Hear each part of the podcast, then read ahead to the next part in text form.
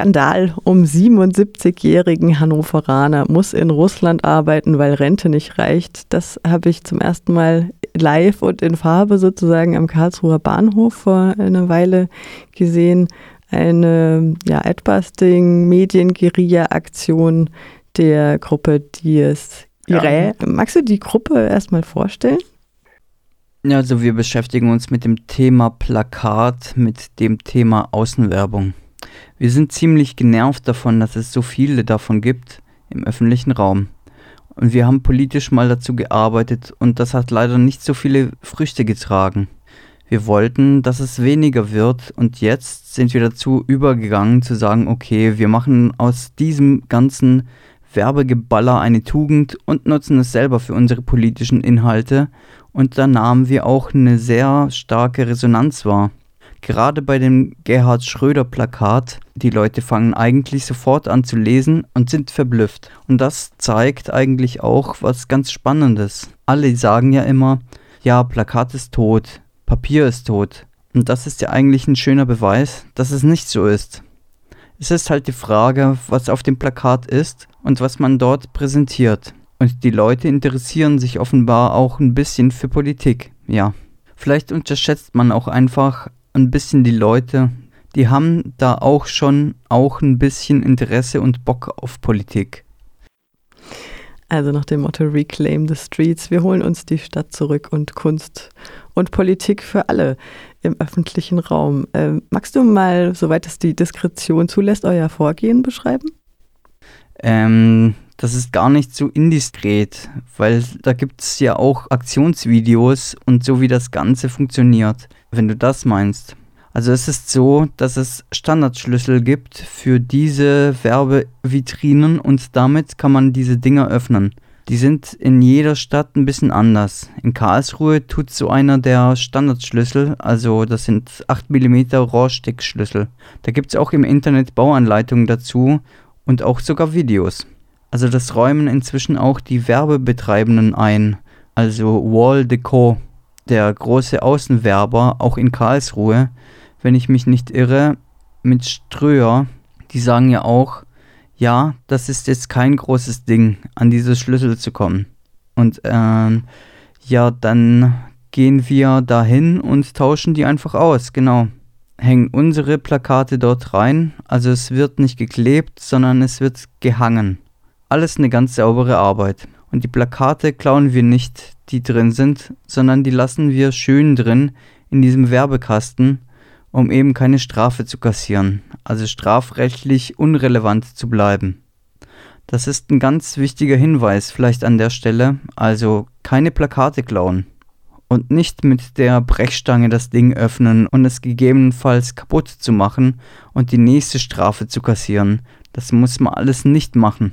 Genau, und wenn man jetzt in diesem Modus das macht, dann kann man auch darüber reden und auch Workshops dazu geben, was ja auch Leute tun. Und diese Aktionsform erfreut sich großer Beliebtheit, wie wir feststellen. Das hast du mir auch schon ein Stichwort genannt. Die Aktionsakademie habe ich auf eurem Twitter-Account Hashtag nervt jeden gesehen in Darmstadt zum Beispiel. Da gebt ihr Workshops. Was kann ein Mensch da lernen? Leider fällt die aus.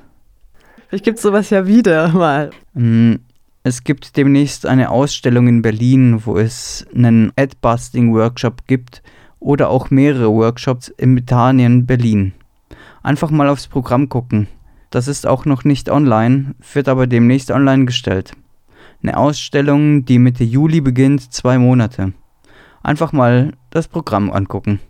Für etwas mehr Medienrummel sorgte das Plakat Hashtag Polizeiproblem. Da sieht man den ähm, sogenannten, wie ihr ihn nennt, Heimathorst in Anführungsstrichen mit einer Augenklappe auf dem rechten Auge.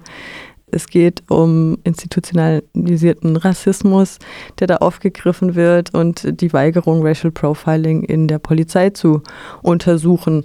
Das hat dann tatsächlich rechtliche Folgen gehabt. Äh, Marc-Uwe Kling hat das auch auf Twitter aufgegriffen mit einem kurzen Cartoon. Ähm, wegen verfassungsfeindlicher Verunglimpfung wurde dann ähm, ermittelt von der Staatsanwaltschaft, auch wegen Terrorabwehr. Natürlich hat Marc-Uwe Kling das als Antiterroranschlag deklariert. Wir hätten wir es anders erwarten können. Dies Irae hat daraufhin am 11. März 2022 erklärt, Zitat, statt etwas gegen institutionellen Rassismus zu unternehmen, ärgern sich Leute wie Seehofer lieber über Adbustings. Um die neue Regierung an den bestehenden Handlungsbedarf zu erinnern, werden wir auch weiter Plakate aufhängen. Was ist der Stand in diesem Fall? Welche rechtlichen Konsequenzen, rechtlichen Konsequenzen hat es und ist nicht alles von der Kunstfreiheit gedeckt? Also wir gehen davon aus, dass diese Sache sang- und klanglos eingestellt wird. Bisher gibt es aber keinen neuen Stand zu diesem Verfahren. Und wir sind immer noch ein bisschen überrascht, dass man versucht, einfach mal so billig draufzuhauen auf uns und zu gucken. Also die Strategie scheint zu sein, draufhauen und gucken, ob man trifft. Und das kann man ja auch mal probieren als Polizeibehörde. Vielleicht würde ich das ja sogar auch tun. Ja, ich würde. Keine Ahnung. Ja, ist vielleicht auch ein ganz menschlicher Moment, dass dann Behörden versuchen, diese total unliebsame Kritik, ja, ich kann das total verstehen, ist unangenehm, tut weh. Aber dafür sind wir angetreten. Adbustings sollen halt auch wehtun und Plakate, die wir verbreiten. Ja, das kann man probieren, uns mundtot zu machen, aber das klappt halt nicht. Und naja, genau, inzwischen gibt es einen Cartoon von Marc-Uwe Kling und es gibt viele JuristInnen, die sich dazu eingelassen haben und Solidarität erklärt haben. Also es macht dann eher noch eine größere mediale Aufmerksamkeit, die sie sicherlich nicht wollen. Also ich würde sagen, aus deren Sicht ist das schon nach hinten losgegangen, die Strafverfolgung, ja. Also fällt auch unter Kunst- und Meinungsfreiheit dieser Fall. Wir gehen davon aus, also es ist noch nicht eingestellt das Ding, aber wir gehen davon aus, dass das der Fall sein wird. Und ansonsten freuen wir uns natürlich, das Ganze vor Gericht genüsslich auszudiskutieren. Also daran hätten wir schon auch ein bisschen Freude. Ihr seid ja auch, das hast du am Anfang schon angesprochen, äh, aktiv bei Kampagnen für einen werbefreien öffentlichen Raum. Kannst du darüber noch was sagen? Ja, es gibt viele Leute, die gehen durch den öffentlichen Raum und die stört einfach Außenwerbung. Aus ganz unterschiedlichen Gründen. Also es gibt Leute, die kommen eher so aus dem, wem gehört eigentlich die Stadtecke, Kommerzialisierung des öffentlichen Raums. Die wollen es einfach nicht hinnehmen, dass Player wie HM und McDonalds sagen können, ja, wir schieben ordentlich Kohle auf den Tisch. Für 100.000 Euro können wir jetzt mal kurz eine riesen Werbekampagne ausrollen, sodass auch jede Person mitbekommt in der Stadt, dass es einen neuen Burger gibt oder eine neue Klamotte. Und das ist ja total undemokratisch.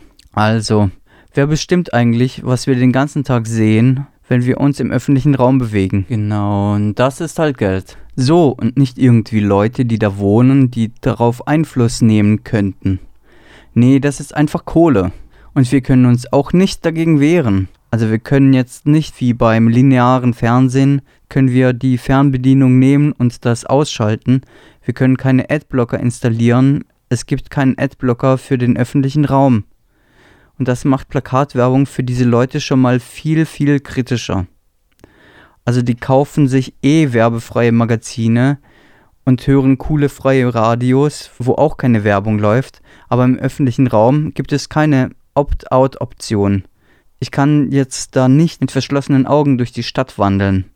Und das macht so problematisch und deswegen ringen sich auch viele Leute auf. Natürlich auch für die Inhalte, also die inhaltliche Ebene ist natürlich auch nochmal ein Ding. Viele Leute haben keinen Bock, dass sie die ganze Zeit beballert werden mit irgendwelchen Konsumaufforderungen.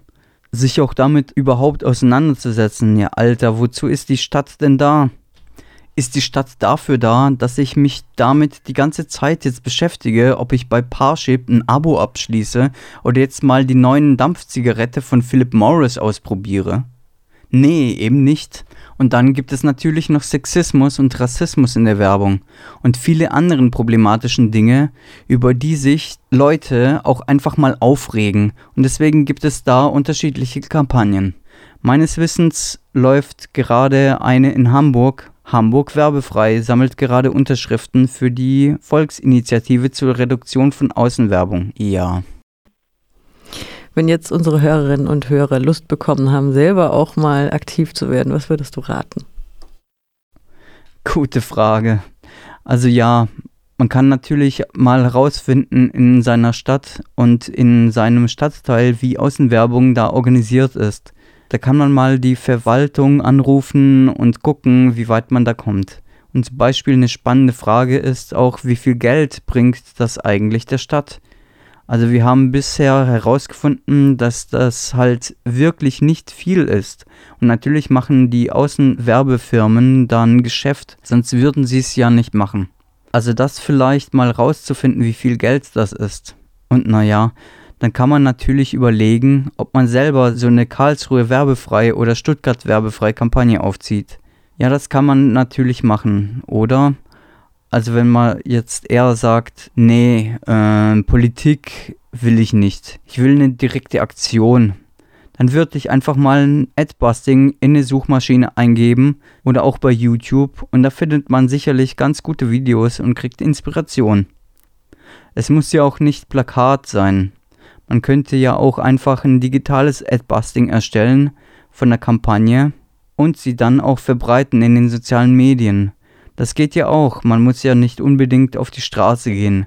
Diese Werbevitrinen sind zum Beispiel relativ groß. Also das Plakat ist 1,75 Meter hoch und auch manchmal hoch angebracht. Das heißt also, wenn man jetzt zum Beispiel etwas kleiner ist, müsste man immer so einen Hocker mitnehmen oder eine Leiter. Ja, das geht als Hilfsmittel, ist aber nervig. Vielleicht haben die Leute nicht unbedingt Bock, das zu machen. Dann kann man es auch digital machen, so als Idee. Ja.